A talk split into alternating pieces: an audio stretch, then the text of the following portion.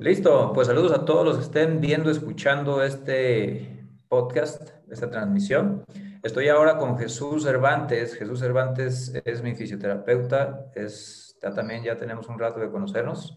Eh, Jesús Cervantes, lo voy a leer para explicarlo bien, porque la gente pone esfuerzo, mucho esfuerzo en, sus estudios, en su capacitación, y quiero, quiero hacerlo bien. Jesús Cervantes, que, tiene, que está aquí conmigo, es licenciado en rehabilitación y terapia física, con una maestría en fisioterapia en el deporte. Eh, además de todo esto, él conoce de CrossFit y practica CrossFit y atiende a muchos deportistas, practicantes, atletas de CrossFit.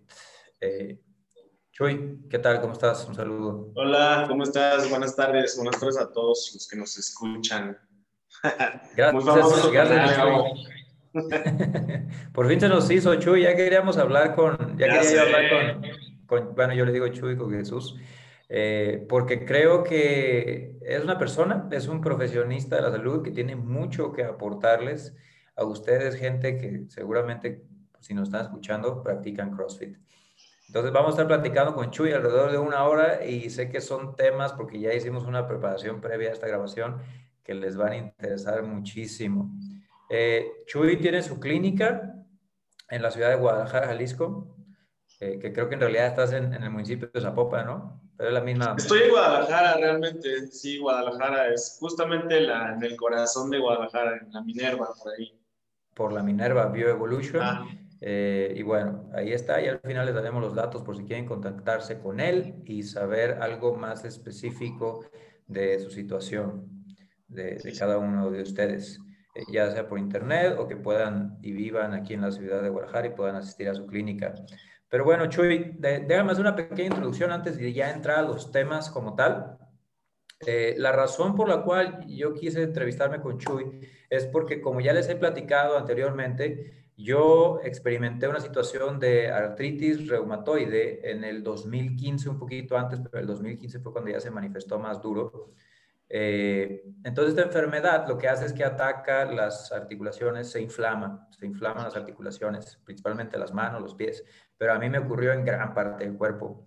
Eh, esto lo digo para que entiendan que el hecho de que yo esté entrevistando a Chuy es porque sé que hizo un gran trabajo, excelente trabajo en mi misma rehabilitación. Cuando yo fui con Chuy, me acuerdo, porque la verdad es que me esperé mucho desde en el tratamiento y después de hacer la rehabilitación, me costaba muchísimo trabajo hacer, hacer una sentadilla libre, una sentadilla libre.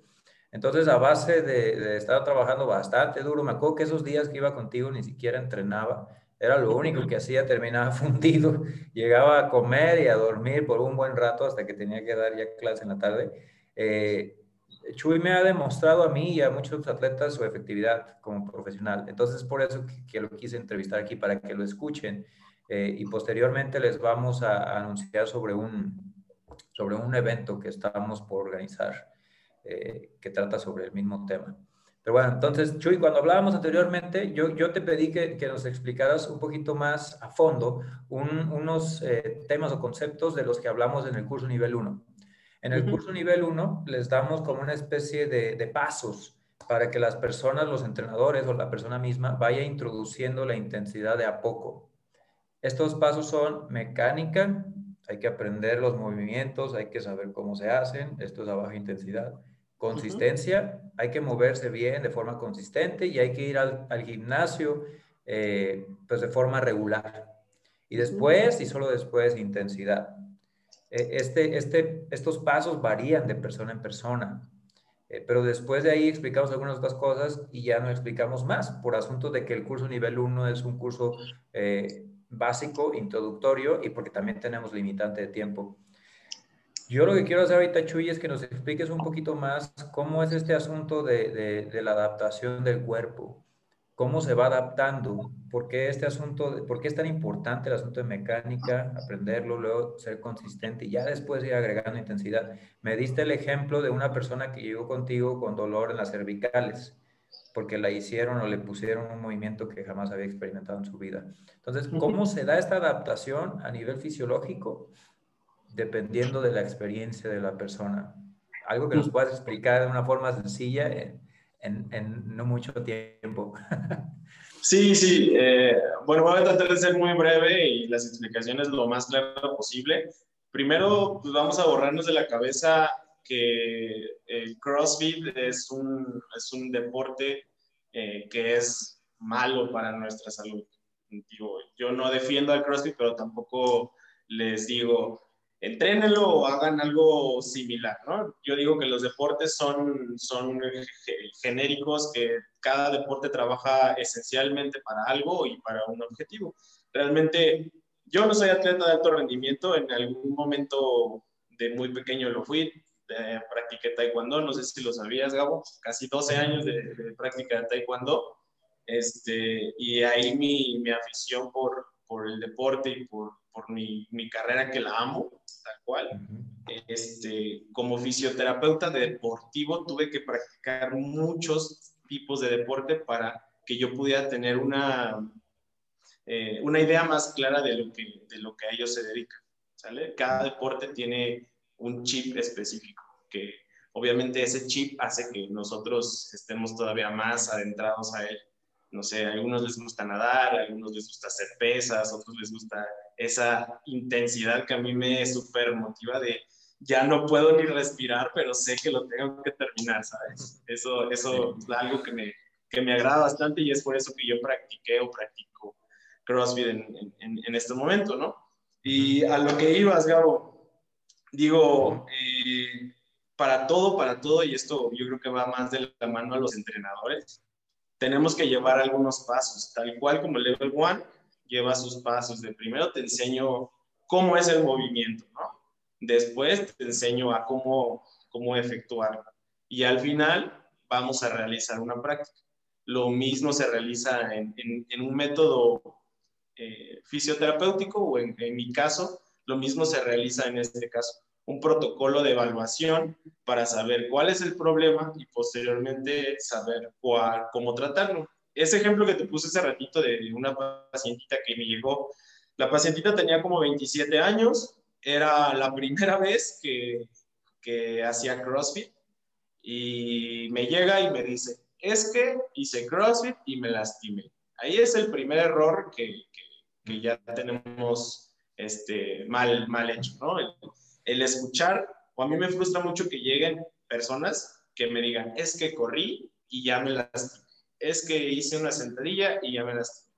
O sea, no es que el CrossFit sea malo, tampoco lo estoy defendiendo, pero no es que el CrossFit sea malo. Realmente la mala práctica hace que el deporte sea un deporte malo.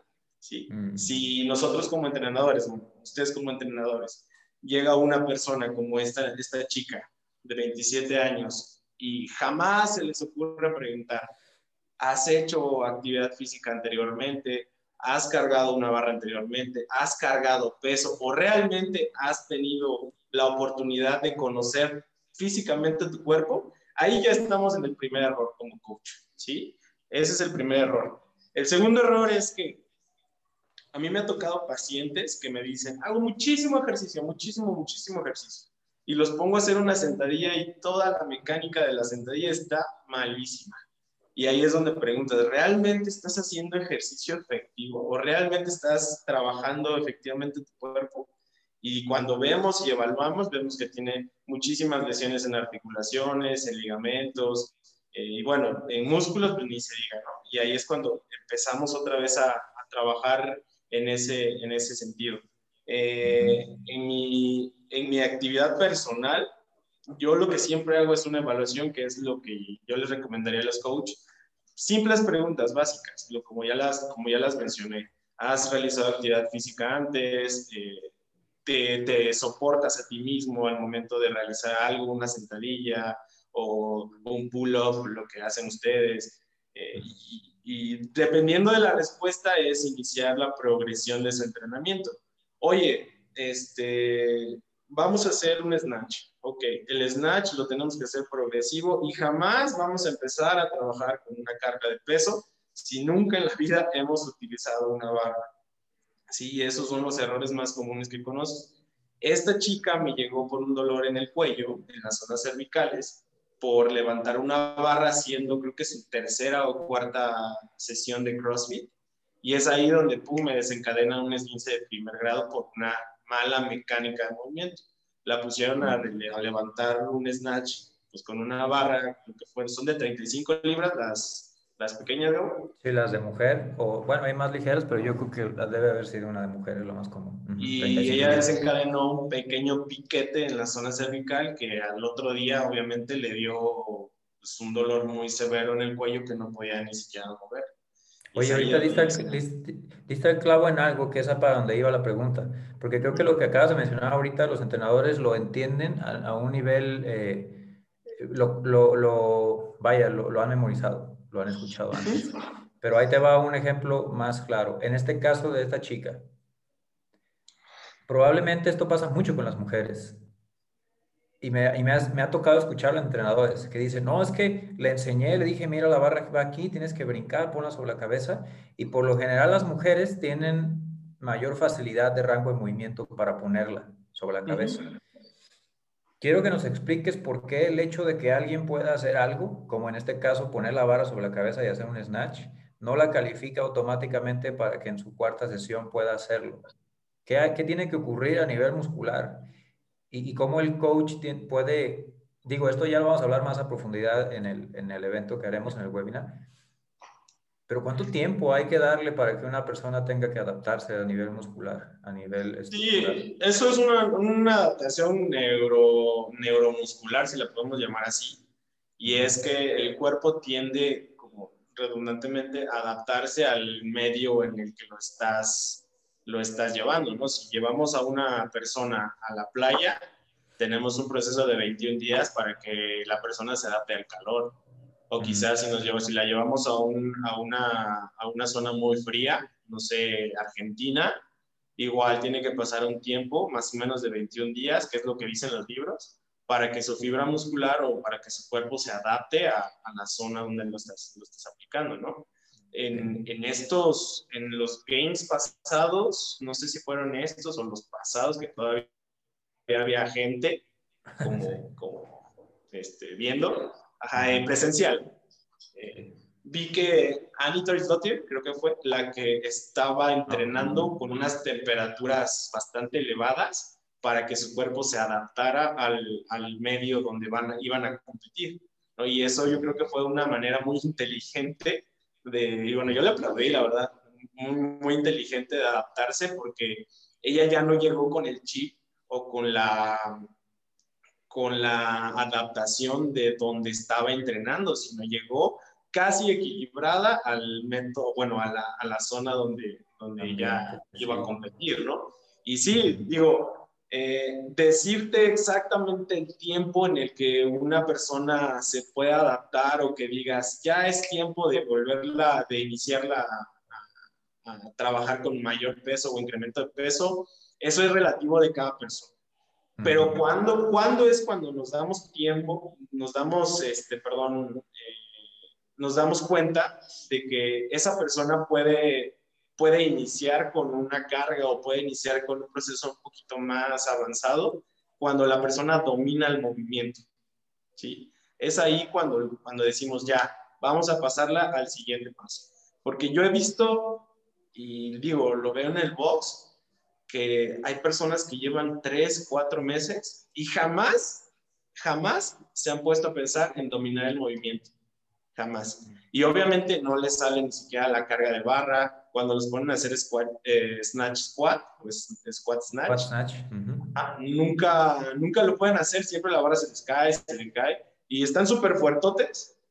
Pero pues nada más no, y trabajan movilidad y hacen esto, pero jamás se ponen a realizar una técnica o jamás se ponen a realizar ese proceso adaptativo del que tú hablas. Ok, vamos a iniciar poco a poco, escalón por escalón, iniciamos con una carga en un PVC. Ok, la sentadilla ya la perfeccionamos, ya, ya perfeccionamos la recta del abdomen, ya perfeccionamos la elevación de hombros. Ok, ya sabemos cómo hacer el envión, ya sabemos cómo cachar el envión. Ok, ya lo sabemos, estamos seguros que lo sabemos, ok, ah, vamos a pasar a, trabajar con un poquito más de carga.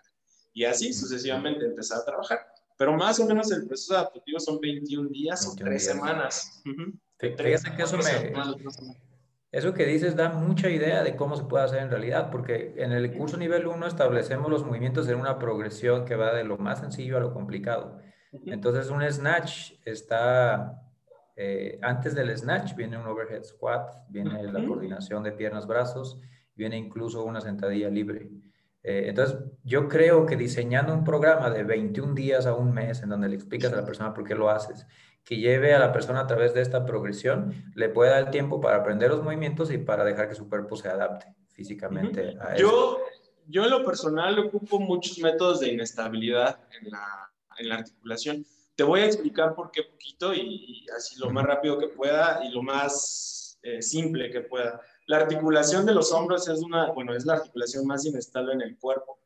Entonces, como tiene varios ligamentos y está recubierto por un grupo muscular muy grande, este, necesitamos un método en el cual eh, al momento de realizar un ejercicio tan explosivo no haya una, una carga de mala manera.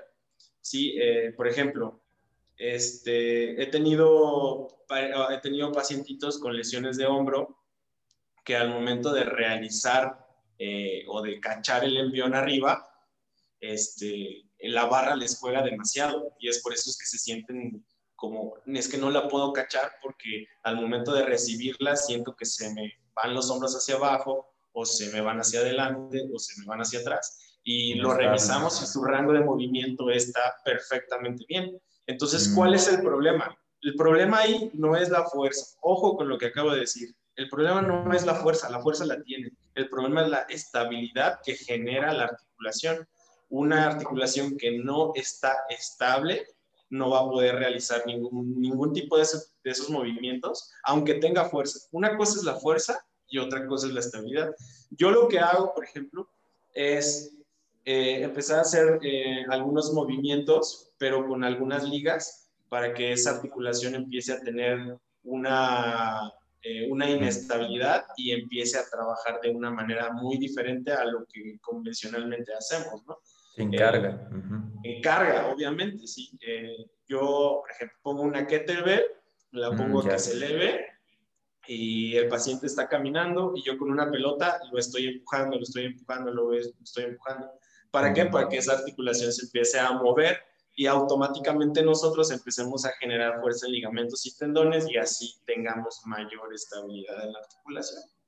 Igual, como ese hay miles de ejercicios que se pueden hacer, pero pues obviamente junto con la práctica y tu creatividad como entrenador, pues puedes llevar a que ese, ese en mi caso paciente, en su caso alumno, pues mejore bastante, ¿no? Yo he visto Algunos, algunos colegas que ponen a hacer eh, algún press, pero con kettlebells colgando con ligas y eso les genera una inestabilidad bastante fuerte y conforme pasen los días va mejorando muchísimo, muchísimo. Eh, hay una, una, una, una pacientita que tengo, se llama Fátima, yo la menciono porque es una chava súper aguerrida. Yo tengo como mm. unos, ¿qué será?, cuatro años atendiéndola de sus pequeñas lesiones porque realmente se cuida bastante. Y uno de los principales cocos que ella tenía era eso, la estabilidad en el hombro. Entonces, al momento que empezamos a hacer estabilidad como tal, pum, se quitaron todos los problemas que tenía.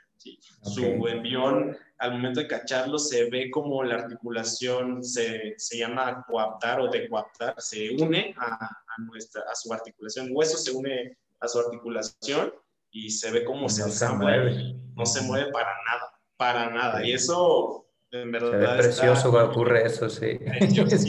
A mí me gusta muchísimo ese movimiento, entonces lo he estudiado lo más. Sí, es muy complicado y digo, hay cositas que a veces tenemos cuatro o cinco años tratando de intentar hacer y hacer el ejercicio y con algo tal vez modificándole ahí tu estructura, puedes llegarlo a lograr muy rápido. Oye, Chuy, ahorita que mencionas eso, yo lo que hago para trabajar también un poco de la inestabilidad de los hombros es, es utilizo bastante los anillos de gimnasia. Creo que también eso puede ayudar, ¿no? Sí, sí, sí, también se puede ayudar. Digo, ahí, ahí, bueno, tú ya eres muy avanzado. A mí me pones a hacer un anillo y no te aguanto ni bueno, un segundo. Tienes razón. sí, sí. Depende de la este, persona, sí un, un, ejemplo que yo pongo porque, bueno, he visto a personas así que, que llevan mucho tiempo en el CrossFit, pero pues no se soportan en anillos o no pueden hacer un muscle up y quieren tener estabilidad de, de, de hombros. Yo tengo unos inestabilizadores que son unas superficies con, como colchoneta que obviamente al, al, al pisarlo se mueve. generan una superficie irregular en, en, en donde la pisas, obviamente. Entonces yo lo que hago es ponerle a hacer un, un este, un parado de manos, ah, pero estático. Ajá. Y les pongo los inestabilizadores. Entonces ellos tienen que pararse en los inestabilizadores y estar súper extendidos con los hombros. Y obviamente como hay mucho juego y mucha estabilidad, los hombros les súper quema. 10 segundos y ya no me aguantan. Y es una inestabilidad. Entonces, cuando ellos hacen caminata de manos, me dicen, no, no más, o sea, mejoré muchísimo. Mm, ya. Oye, ¿qué, ¿qué, te parece también la utilización de objetos extraños que se mueven, como por ejemplo sandbags? En vez de una barra que está equilibrada, un sandbag que se mueve y que hay, hay mayor necesidad de estabilizarlo.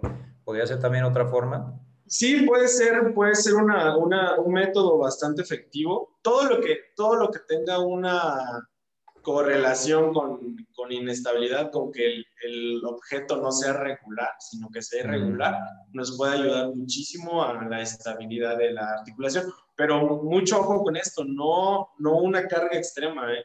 O sea, uh -huh. yo todo lo que hago con instabilidad es muy, muy ligero. O sea, yo creo que la inestabilidad más, pasa, más pesada que he puesto es de 3 kilos, más o menos, 4 kilos. Está muy, muy, muy ligera. Sí, primero okay. dominarla, dominarla, dominarla y cuando sabemos que la articulación está súper, súper, súper, súper fuerte en cuanto a ligamentos y tendones, estabilidad, eh, podemos empezar a hacer más incremento de peso. Ok, como todo hay que ir progresando. Progresando siempre. Fíjate que en la plática previa que tuvimos a, este, a esta grabación me comentaste que eh, tú tienes por ahí unos pacientes que te mencionaron que querían empezar a hacer CrossFit y los conoces. Entonces les, les, dijiste es que personas como ustedes, no me acuerdo exactamente cómo lo dijiste, pero mencionaste algo que resonó mucho conmigo, que lo había pensado, pero no lo había conceptualizado o, o no lo había como aterrizado tanto. Eh, y este es el asunto de la competitividad en CrossFit. Es una herramienta muy útil. Eh, sí. El que entrenemos juntos, el que se, se tome tiempo, el que alguien gana y alguien no. Es como alguien tiene que ganar. Para personas como yo, que salir a correr por correr y así, es raro que me motive tanto a hacerlo. O sea, alguien tiene que ganar o al, al, algo tiene que ocurrir. Eh, esto puede jugar a nuestra contra. Y tú dijiste que en la competitividad en CrossFit puede ser uno de los mayores problemas. Sí, de hecho, eh, te, te, voy a comentar, tengo unos pacientitos que también ya tengo tiempo conociéndolos y me doy la libertad de, de, decirle las cosas tal cual son, ¿no? Y me, me comentan, quiero iniciar con, con, con, el CrossFit, con este emprendimiento del CrossFit, y, y, pues yo sé cómo son, yo sé lo aferrados que son, y, y mi comentario fue, es que personas como ustedes o personas como ustedes hacen que el CrossFit se vea mal, ¿sabes? Y, y eso, y eso lo digo porque no solamente con ellos, sino con pues, muchísimas más personas. Y uno de, la, de los puntos o de los ítems que, que, en verdad hay que mencionarlo es la competitividad que hay entre, entre alumnos y alumnos, porque las lesiones más frecuentes o las lesiones más duras que, se, que, bueno, que yo en mi experiencia he conocido en el CrossFit son por eso, porque llevas tres días y te topas al, no sé, a Memito que lleva dos años y medio y que está cargando un snatch de 225 libras y tú no puedes ni siquiera cargar la barra y lo intentas y pum, me tronaste el ligamento, pum, ya tuviste una lesión de columna o pum, ya, ya te luxaste el hombro. He tenido miles de luxaciones por un snatch mal efectuado. ¿Sí? ¿Por qué? ¿Cuánto tiempo llevas? No, pues tres meses. ¿Y cuánto cargaste? Ah, pues intenté cargar 185 y me luxé. No manches, o sea, hay personas que llevan tres años y no pueden ni siquiera cargar ese peso. Y tú lo quisiste hacer en tres días o en tres semanas. Entonces, esa, esa, esa balanza entre, entre competir con, contra alguien más avanzado o en verdad decir, decirle a tu ego, a ver, tranquilo, vamos a ir progresando poco a poco, hay que trabajarlo entre los alumnos. bastante, irlos, estarlos viendo, de que a, nivel psicológico, llevarlos también, oye, vamos progresando, te ves muy bien, estás echándole muchísimas ganas, eh, ayer no, no podías hacer 10 lagartijas, hoy hiciste 15, eso es un avance súper grande para ti. Y estarlo motivando, eso les, les puede ayudar muchísimo también a que, a que no se vayan a lesionar por una tontería así. Sí. sí, como dijiste tú, ya depende mucho del entrenador y cómo guía al, grupo. Yo lo veo mucho con mis hijos, porque tengo una niña, un niño de 5 y una niña de 2, y la niña de 2 es mucho más atlética de lo que era su hermano porque está expuesta a más estímulo y también se ha pegado más veces pero también se ha salvado de muchos más golpes porque, por esa exposición. Pero cuando ella quiere hacer lo mismo que su hermano, me tengo que poner creativo porque no puede hacer lo mismo que su hermano. Simplemente no puede porque físicamente no le da. Sus brinquitos son muy cortos y, no puede saltar a una caja como su hermano. Entonces tengo que buscar la forma de trabajar algo similar, pero tal vez a la inversa. Ella brinca hacia abajo en vez de para arriba. Y ahí está y siente. Entonces es mucho psicológico y sí es mucho de la habilidad del entrenador pero creo que yo, creo yo que es muy importante que ustedes entrenadores o la gente que nos está escuchando, en el caso de que sean atletas, consigan un entrenador que entienda esto, que sepa que hay una forma. En CrossFit no estamos locos y no nada más queremos que lleguen y que hagan lo más que puedan. Queremos que vayan progresando. Eso es lo que enseñamos en el curso nivel 1, nivel 2. Tienen que ir progresando y cada persona es diferente. Y el entrenador tiene que estar muy atento de, es para esto. Y la persona también da mucha retroalimentación porque también la persona se conoce más que nada tienen o debemos de entender que el CrossFit es como, es como cualquiera, bueno, es más bien una fusión de, de muchos deportes o de, de, algunos deportes y que está, está en juego, está en la actualidad activo porque tiene un protocolo y ese protocolo lo debemos de seguir realmente. Y eso a veces no lo comprendemos. Digo, yo, yo he tenido lesiones muy tontas por, por eso, por el, proceso de competitividad, ¿no? Eh, trato de, yo sé que no soy bueno corriendo y, y trato y me frustro en, algunas ocasiones por correr y es ahí donde empiezan, empiezan las lesiones, no lo practico y cuando quiero practicarlo estoy lesionado, entonces o sea, tenemos que trabajar en ello, ¿no? tenemos que trabajar también en nuestro factor psicológico y decir, vamos progresando, ayer hice esto, hoy vamos a hacer esto, o tratar de realizarlo, pero todo, todo, todo súper restringido, eh, bastante claro el objetivo que tenemos y no salirnos de ahí. Con un método, sí. Y es lo que vamos a hablar en el evento que les digo que estamos organizando junto con Chuy y posiblemente con, con la doctora Ilse Casillas también, médica traumatóloga. Eh, les vamos a mostrar cómo funcionan sus articulaciones, eh, cómo están diseñadas y cómo las pueden ir adaptando. A lo mejor no acelerar este proceso, pero eh, sí identificarlo, porque a lo mejor a, lo mejor algunos de ustedes ya podrían hacer cosas que mentalmente no se animan. Y hay algunos de ustedes que mentalmente sí se animan a hacer cosas que ahorita no deberían de estar haciendo todavía. Eh, lo que me lleva, mira Chuy, yo me acuerdo muy bien que tú me dijiste cuando estaba en esta etapa que me sacaste de, de, de la falta de rango de movimiento y así, me acuerdo que me dijiste que el rango de movimiento que requiere un, un press o un overhead squat va más allá del, del, rango anatómico, no sé si dijiste normal o del rango anatómico necesario para, una vida independiente o algo así. Esto es algo que también ha mencionado repetidas veces la doctora Ilse Casillas.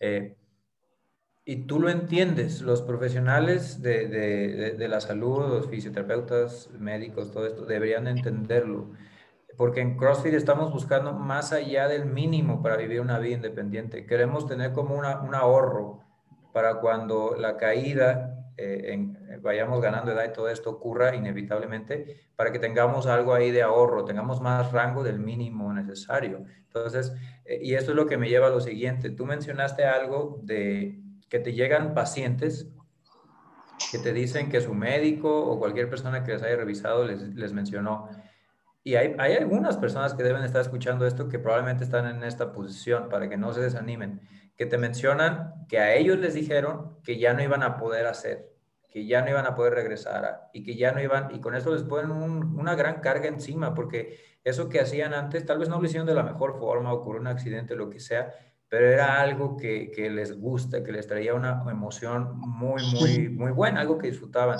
¿Te pasa esto seguido? Sí, bastante, digo, eh, en este caso, hablamos de los médicos en el deporte. Yo conozco médicos el deporte que son excelentes en, en ese ambiente. Este, no practican como tal un deporte, pero sí están familiarizados con bastantes o han estudiado mucho, tanto físicamente como teóricamente, eh, medicina deportiva, saben, están en el medio y hay otros que también eh, no lo sé, no tienen como la suficientemente experiencia en cuanto a, a, un trabajo físico o un trabajo en campo que se le denomina. Digo, yo, yo tengo muchos, muchos colegas o compañeros que son médicos en el deporte que los admiro muchísimo porque saben cómo, cómo trabajar, saben cómo realizar eh, una evaluación, saben cómo diagnosticar, eso es fundamental, un, tipo de lesión y sacarlos adelante, por supuesto. Pero yo lo que siempre he dicho es que nunca, eh, nunca le puedes decir a un, a un, pacientito que no puede, no puede realizar una actividad. Siempre la puede realizar, quizá con algunas restricciones, que eso es lo que quizá se, se se, se refieran a ello, ¿no? Y que no puedes volver a hacer CrossFit, eso me, me, me frustra a mí en lo personal, escuchar que, una pacientita llegue y me dijo, me diga, yo fui con, no sé, con tal persona, este, regularmente los médicos en el deporte siempre te motivan. La verdad es que yo no conozco a ningún médico en el deporte que te diga, ya no vas a volver a realizar ningún ejercicio, jamás, jamás pero simplemente hay algunas, algunas personas, para no generalizar, que sí te dicen, no vas a volver a hacer esto en tu vida. Y pues es como de, ay, no, necesito realizarlo, o sea, necesito hacer algo similar o, o que, que, me lleve a motivarme. Puedes volverlo a realizar solamente con, con algunas restricciones que, que, te pueden otorgar, ¿no? Digo, que lesiones en columna, que son las que más más escuchado de ese tipo, eh, no vas a poder volver a, a realizar esta actividad. Digo, puede ser que, que, no a la misma intensidad, pero la puedes volver a realizar con una, una buena fisioterapia, con un buen método diagnóstico, con un buen equipo médico, eh, podemos trabajar de una manera conjunta. Yo con mi equipo de, médicos y fisioterapeutas hemos hecho un, un eh, match súper bueno, que es lo que hacemos. En ocasiones llegan pacientes así que no soportan dolor por, por algún entrenamiento, no digo que el CrossFit, sino otro tipo. Eh, el médico traumatólogo, médico en el deporte lo evalúa. Eh, él da un tratamiento farmacológico y si el paciente lo requiere, solo si lo requiere, em, eh, nos los envía a rehabilitación y terapia física. Realmente tenemos que ser un, conjunto eh, de equipo bastante, bastante íntegro para que, integral, más bien dicho, para que ese paciente sea óptimo. Y puedo decirle con orgullo que más del 95% de nuestros pacientes son, son diagnosticados bastante bien y su rehabilitación como tal es bastante buena. No nada más por mí ni por mi equipo, sino por el grupo de, médicos del deporte y traumatólogos que trabajamos en conjunto para ello. y son, son, son médicos que están involucrados en esa área, en el área deportiva, en, el que, en la que te ayudan bastante a, a, también a cortar ese factor psicológico de que nunca vas a volver a hacerlo. No, al contrario, lo vamos a hacer, pero puede ser que no hagamos tales movimientos por lo pronto. ¿no? Después vemos lo que pasa. Sí, pero nunca poner limitante porque al final nadie sabe realmente. Sí, nunca, nunca. Digo, he tenido pacientes que llegan con múltiples fracturas en el fémur o en la pierna. De hecho, hace poquito tuve una pacientita que la, la, la atropellaron y se fracturó en 12 partes el fémur. Y bueno, tuvo rupturas de ligamentos y le daban un mal diagnóstico. Le decían, no, no, este, no vas a volver a, a, este, a caminar independientemente y bueno, tu, tu, rodilla no va a flexionar más de tantos grados y, y ahí es donde tu creatividad eh, saca de la mano esa, esa, esa palabra, no vas a poder volver a hacer algo, ¿no?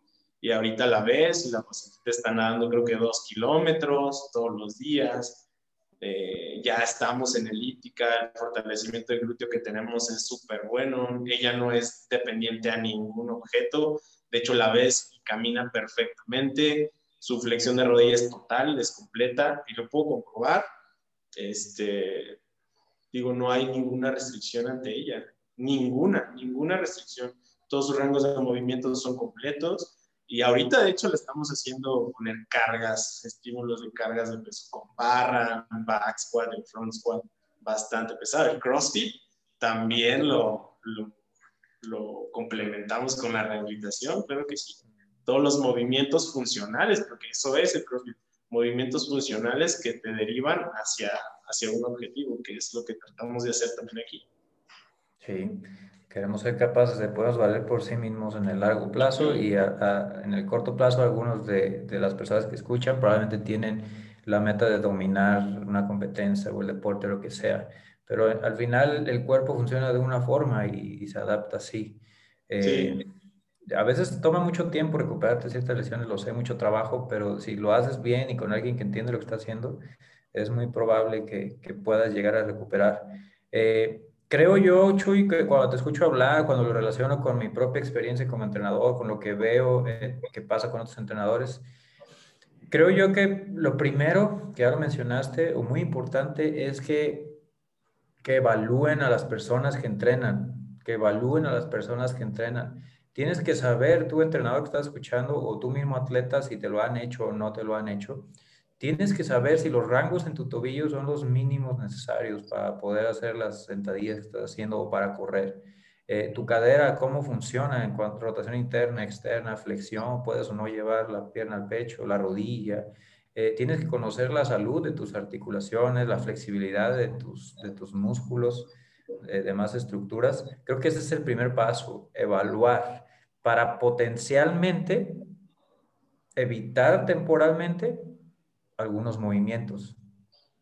Sí, digo, eh, tienen que saber que la elasticidad y el rango de movimiento no nacemos con ellos, sino conforme pasan, pasan los años o conforme pasa nuestra vida, los vamos creando. Es una manera adaptativa de cada cuerpo.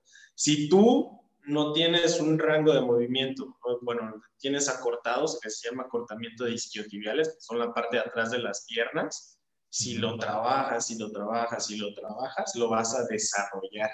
Si va a llegar un punto en donde ya tengo elasticidad, ya puedo trabajar sobre ello, ya puedo realizar ciertos ejercicios. Y algo que dices, la evaluación, por lo menos terapéutica, es súper fundamental porque puede ser que tengas una lesión de las más fáciles de sacar o la lesión más, más fácil del mundo, pero si no tienes una evaluación, o no sabes el diagnóstico, más bien dicho, no sabes lo que tienes, pues nunca lo, va, lo, van a poder realizar o sacar, más bien dicho. Eh, me ha tocado muchas veces que llegan pacientitos y me dicen, es que tengo tres años yendo a rehabilitación o llevo seis meses en rehabilitación porque me duele este, la parte de atrás de mi pierna y me dijeron que traía este, un desgarro.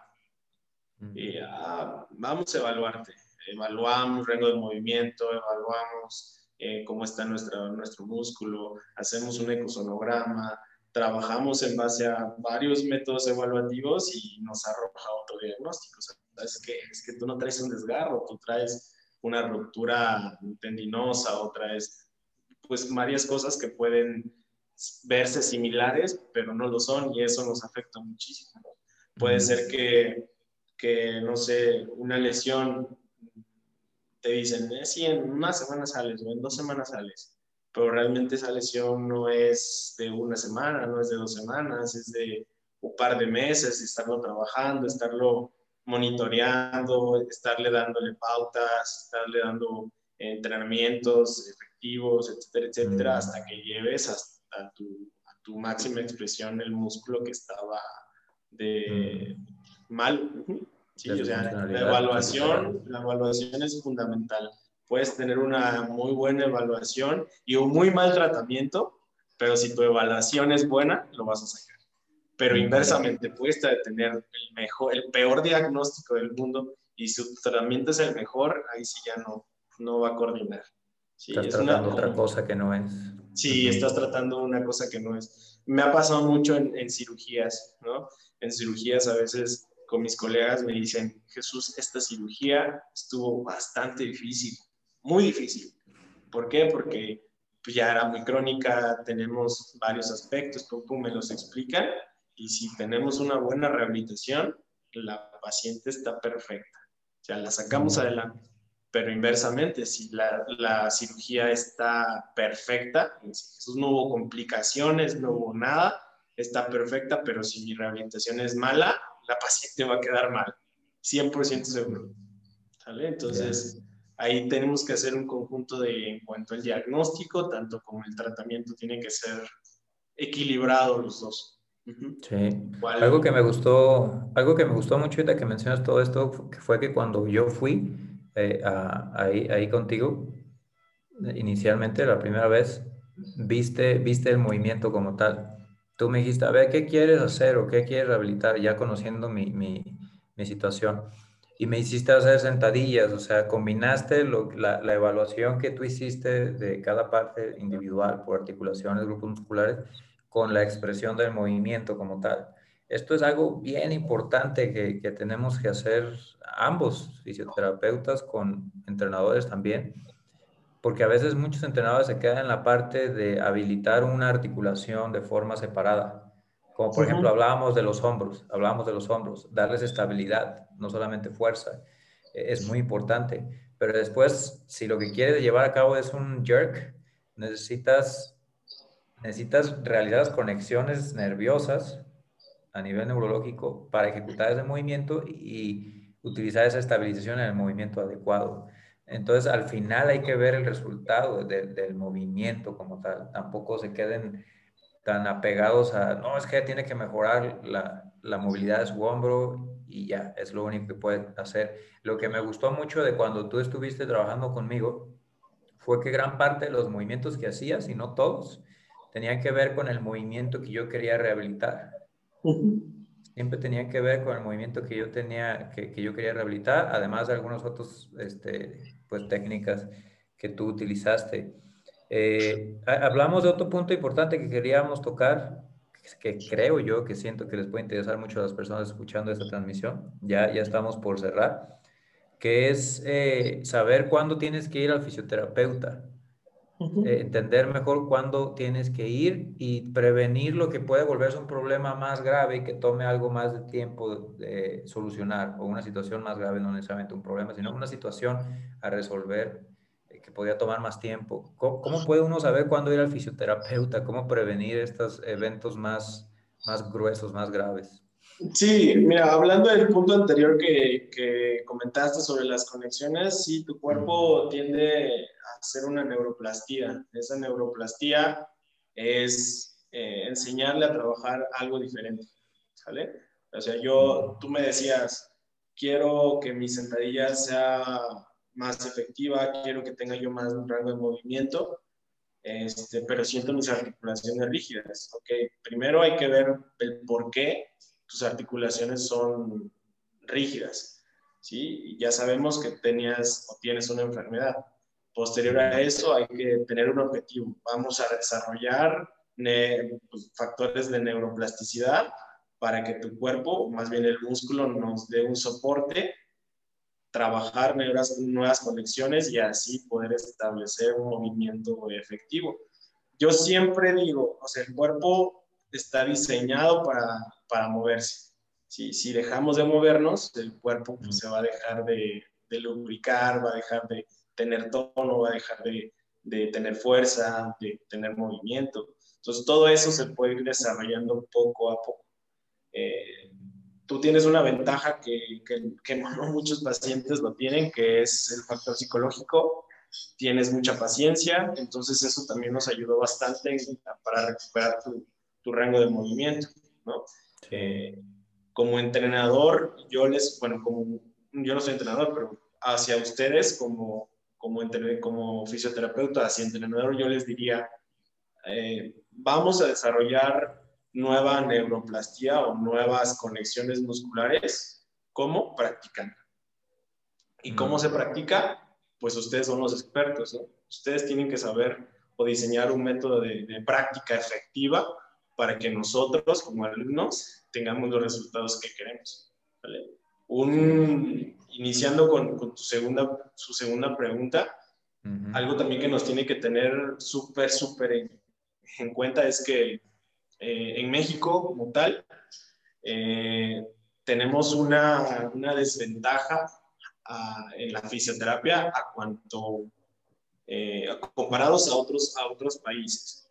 Y, y, no lo digo por, por hacer menos o por hacer más ni nada de eso, sino que tenemos que entender, no por los fisioterapeutas, sino por las personas en general, porque todos los fisioterapeutas, estoy seguro que todos mis colegas son buenísimos en lo que hacen, pero las personas tienen eh, como la mentalidad de solamente ir al fisio o solamente ir a revisarte cuando ya te duele algo, Y eso no debe de ser así.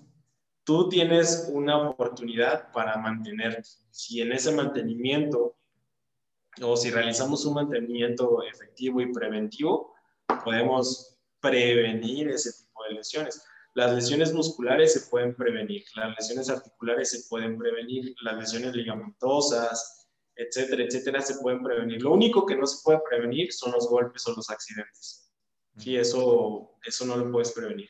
Pero lo demás se puede, se puede estar trabajando bastante. Sí, me ha tocado personas que llegan y me dicen, es que ya entré en mi rachita de lesiones. Ok, a ver, primero platícame, platícame primero lo que, lo que sucede es que mira, la semana pasada me lastimé la pierna, luego ayer no sé qué, y así me empiezan a decir un buen de lesiones en un, un lapso corto de tiempo. Y oye, ¿y qué es lo que haces para prevenir? ¿Qué es lo que has intentado realizar para que no sientas tus músculos así de duros, no te duelan? Ah, pues es que vengo contigo. Sí, pues, pero ¿qué es lo que estás haciendo anteriormente? Ah, pues tomo lo que se les ocurre, ¿sí? paracetamol o diclofenac, o sea, se mm. prescriben eh, eh, autónomamente. Y es, no es eso, sino tienes que tener, tienes que, tienes que ver primero el método de entrenamiento que utilizas. Te, haces, haces un buen calentamiento, haces un buen manejo articular anteriormente. No, pues lo que me ponen. Y el método articular, este, pues no, la verdad es que me da flojera. Ok, entrenas y después del entrenamiento tu estiramiento es efectivo, pues estiro como 30 segundos y me voy. O ya termino y me seco y me voy.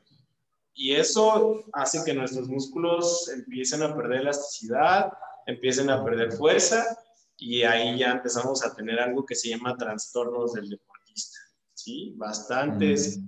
eh, bastantes lesiones comunes, bastantes, eh, eh, pues sí, movimientos que no son no son cómodos para nosotros, pero porque nosotros mismos lo creamos, realmente. No, no, tenemos esa guía que deberíamos de tener en general.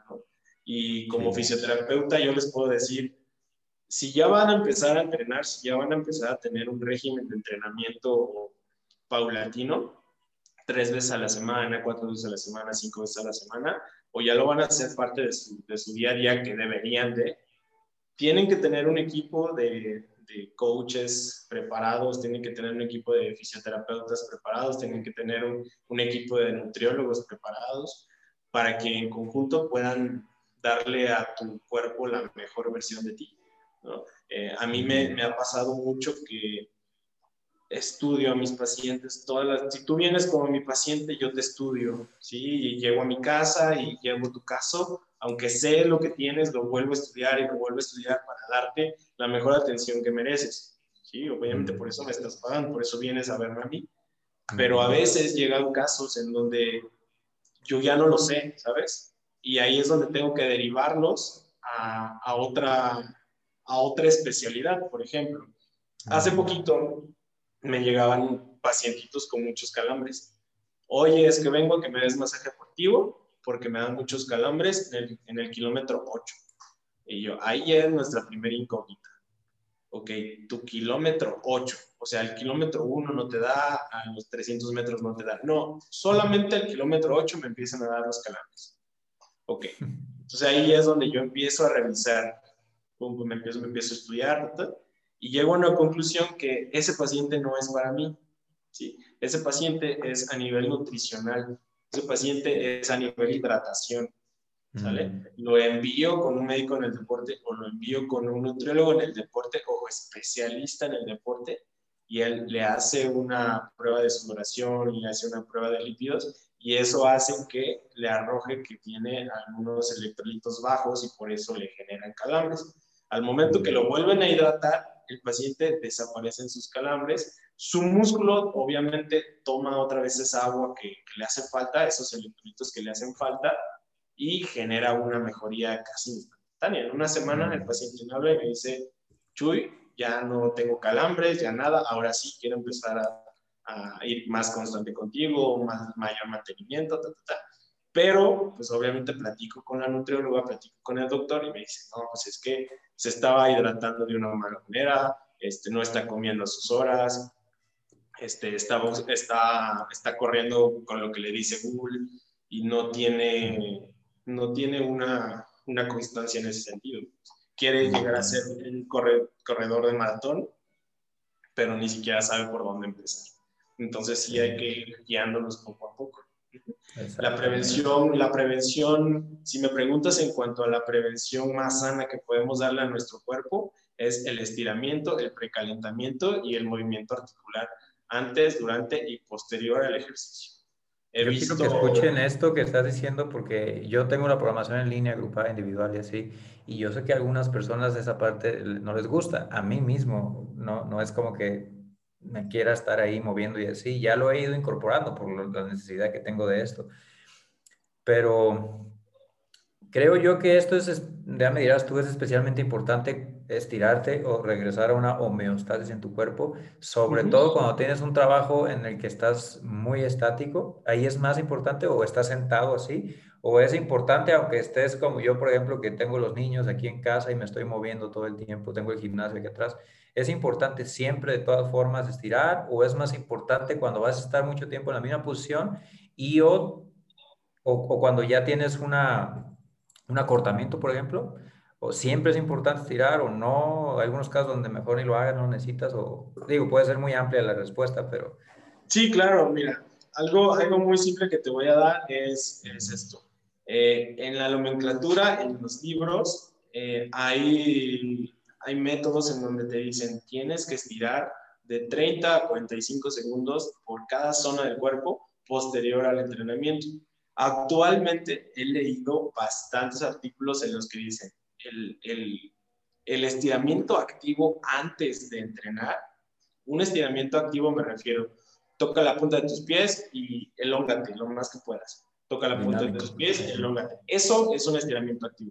El estiramiento activo inicial, después de, ah, perdón, el estiramiento activo inicial, luego el calentamiento, eh, eh, pues obviamente hacia tu entrenamiento, y posterior a ello el movimiento articular, esos tres ítems iniciales hacen que tu entrenamiento sea efectivo y posterior a tu entrenamiento, el estiramiento posterior a los 40 segundos por cada zona. Es decir, si vas a tocarte, no sé, si tocarte la punta de los pies eh, parado, toca la punta de los pies, te tienes que quedar ahí 45 segundos o 40 segundos para que tu fibra se estimule al crecimiento en cuanto a la elasticidad. ¿sí? Mm. Ahora, eso es lo que los libros dicen a mí me gusta mucho en cuanto a crecimiento muscular ver a bastante Mister Olimpias. Y en México tenemos a varios campeones del mundo a nivel ah, de físico fitness, a nivel fitness que me gusta ver sus videos de cómo entrenan y uno de ellos es Fernando Valdés. Este chavo es de la Ciudad de México, me parece, pero ya tiene varios campeonatos mundiales y es mexicano. Y él, en todos sus entrenamientos, lo que hace es, que estira pasivo, estira activo, y al momento de empezar a realizar sus cargas de peso, obviamente las empieza a realizar en pirámide, poco a poco, poco a poco, hasta que llega a un peso ideal en donde él va a poder trabajar de una manera cómoda. Y cuando él, no se hace 10 repeticiones, en vez de descansar y de bajar las pesas y descansar hasta que pasen los 10 segundos que él, que toma como, como un descanso, lo que hace es estirar. Estira esos 10 segundos y otra vez. Y estira otros 10 segundos y otra vez. Y yo lo que he leído de él es que jamás se lesiona. No es muy poquito la, el porcentaje de lesiones que tiene. Nunca, nunca tiene, nunca, nunca tiene como un, retroceso en sus entrenamientos por una lesión. Y eso es porque su fibra muscular lo que hace es, hace un crecimiento de fibras por la hipertrofia muscular y cuando, cuando lleva ese crecimiento de fibras o cuando tiene nuevas fibras musculares al momento de realizar el entrenamiento, las elonga, les enseñan automático cómo estirarse. Mm y eso hace que la fibra muscular se adapte a un estímulo bastante fuerte y no le provoque lesiones. Las mantiene flexibles desde chiquitas, desde que nacen. Exactamente, tal cual. Eso es lo que quería que dijeras. Las mantiene súper flexibles desde chiquitas y eso es lo que debemos de aprender. ¿Sí? Esa es la mejor manera de darle el mantenimiento muscular a nuestro cuerpo, ser flexibles. Con una buena flexibilidad aunque tu entrenamiento sea lo más fuerte que se pueda, tu músculo va a responder de una mejor manera. ¿Por qué? Mm, Porque ahí lo tiene. Esa fibra muscular flexible. Ya lo tiene, ya, ya está preincluido. Y Hemos hablado de muchas cosas. Sí, sí, sí. Estabilidad, fuerza, flexibilidad, parece las 10 habilidades físicas generales que enseñamos en Sí, sí, sí. Digo, cada, cada, atleta se adapta a un, este, a un estímulo diferente. Yo estaba leyendo la biografía de uh, Jane Cutler. Mm. No recuerdo si era Jane Cutler o no me acuerdo, es un, es un, un negro que se... Coleman. Ah, ah, no, Kai Green. Kai Green. Kai Green, Kai Green. Ajá. Mm. El, el, eh, este, este chavo o este señor, no sé cuántos años tenga, este, decía que él entrenaba muy fuerte durante el día y tenía una sesión aislada de, cargas de peso de puro estiramiento en la noche. Se le hacía toda la carga muscular en la mañana, sin estirar, sin, obviamente con precalentamiento previo, articular, pero no, no, no, no llevaba estiramiento como tal. Y al final del día tenían una sesión de recovery con, mm. mucho, mucho estiramiento. Eh, por ahí leí que se metía hasta un sauna, un vapor para para que su fibra tuviera más elasticidad y así, también le funcionaba bastante. Obviamente, ese tipo de atletas con tanta masa muscular, eh, pues representa mucha carga en sus articulaciones y en un futuro seguro va a tener algún trastorno, pero a lo que iba, o, el ejemplo que les di, era para que se dieran una idea que, que pues pueden desarrollar una metodología eh, de una, de una buena, eh, no, sé cómo lo podría llamar, de un buen mantenimiento ¿sí? muscular, mm. dependiendo de sus, de sus capacidades. Que Eso. Y a su tiempo y a sus gustos, sí, pero incrustarlo de alguna forma, o sea, tiene que estar ahí, la cosa es incrustarlo de una forma que haga sentido para ustedes y que lo puedan sostener como una práctica habitual. Sí, sí, sí. Sí, digo, tengo, tengo pacientitos que entre semana me dicen, es que yo alcanzo a estirar porque me levanto muy temprano y tengo que trabajar muy temprano, tengo que, me alcanzo a estirar 20 minutitos al día. Está perfecto, pero el fin de semana le dedico una hora y media al trabajo de estiramiento. Sea, corro un poquito para aflojar las piernas y ya que mis músculos están llenos de sangre, obviamente calentitos, que es la, la palabra habitual que utilizan. Este, me dedico a estirar, estirar, estirar, estirar, estirar, y para el lunes estoy como nuevo.